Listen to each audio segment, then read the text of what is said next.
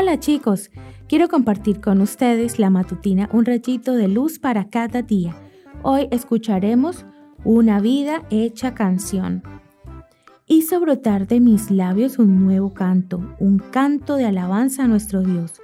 Muchos al ver esto se sintieron conmovidos y pusieron su confianza en el Señor. Salmo capítulo 40, versículo 3. Mis padres desde muy pequeñas nos llevaron a todos los cultos de la iglesia. Mis dos hermanitas y yo llevábamos cada una con su Biblia y un tremendo himnario con música que apenas podíamos cargar. Había un himno que me gustaba porque al cantarlo me imaginaba un corazón sonriendo. Seguramente lo conoces, dice así.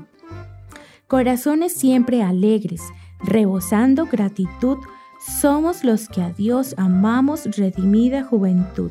Siempre alegres vamos todos llenos de felicidad.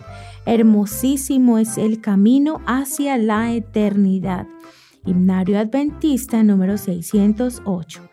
¿Te imaginas un corazón con una sonrisa de oreja a oreja?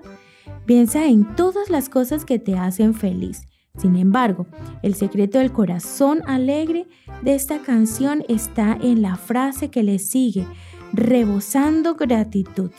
Lo más impactante de este canto no es imaginarse la letra, sino la vida de la persona que lo escribió. Su autora es Frances Jane Crosby, cariñosamente llamada Fanny. Nació en Nueva York en 1820 y a las seis semanas de nacer por un tratamiento equivocado en sus ojos quedó ciega.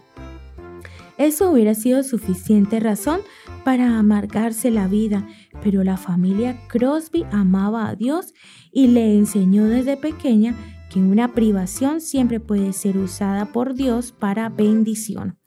A pesar de estar ciega, Fanny jamás se quejó ni se consideró en desventaja. Su niñez fue como la tuya, jugaba, reía y hacía travesuras.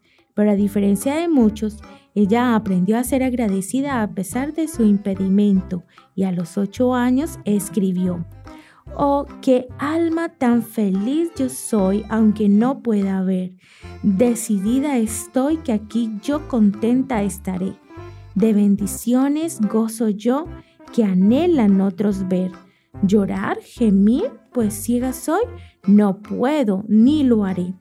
Fanny siempre fue una niña agradecida y eso no solo llenó su vida de felicidad, sino la de todos los que ahora cantan sus más de mil poesías convertidas en himnos. ¿Crees que tienes algún impedimento? Sea cual sea, eso no te impide vivir con un corazón agradecido. Convierte esa privación en bendición y haz de tu vida una canción de gratitud. Que tengas un hermoso día.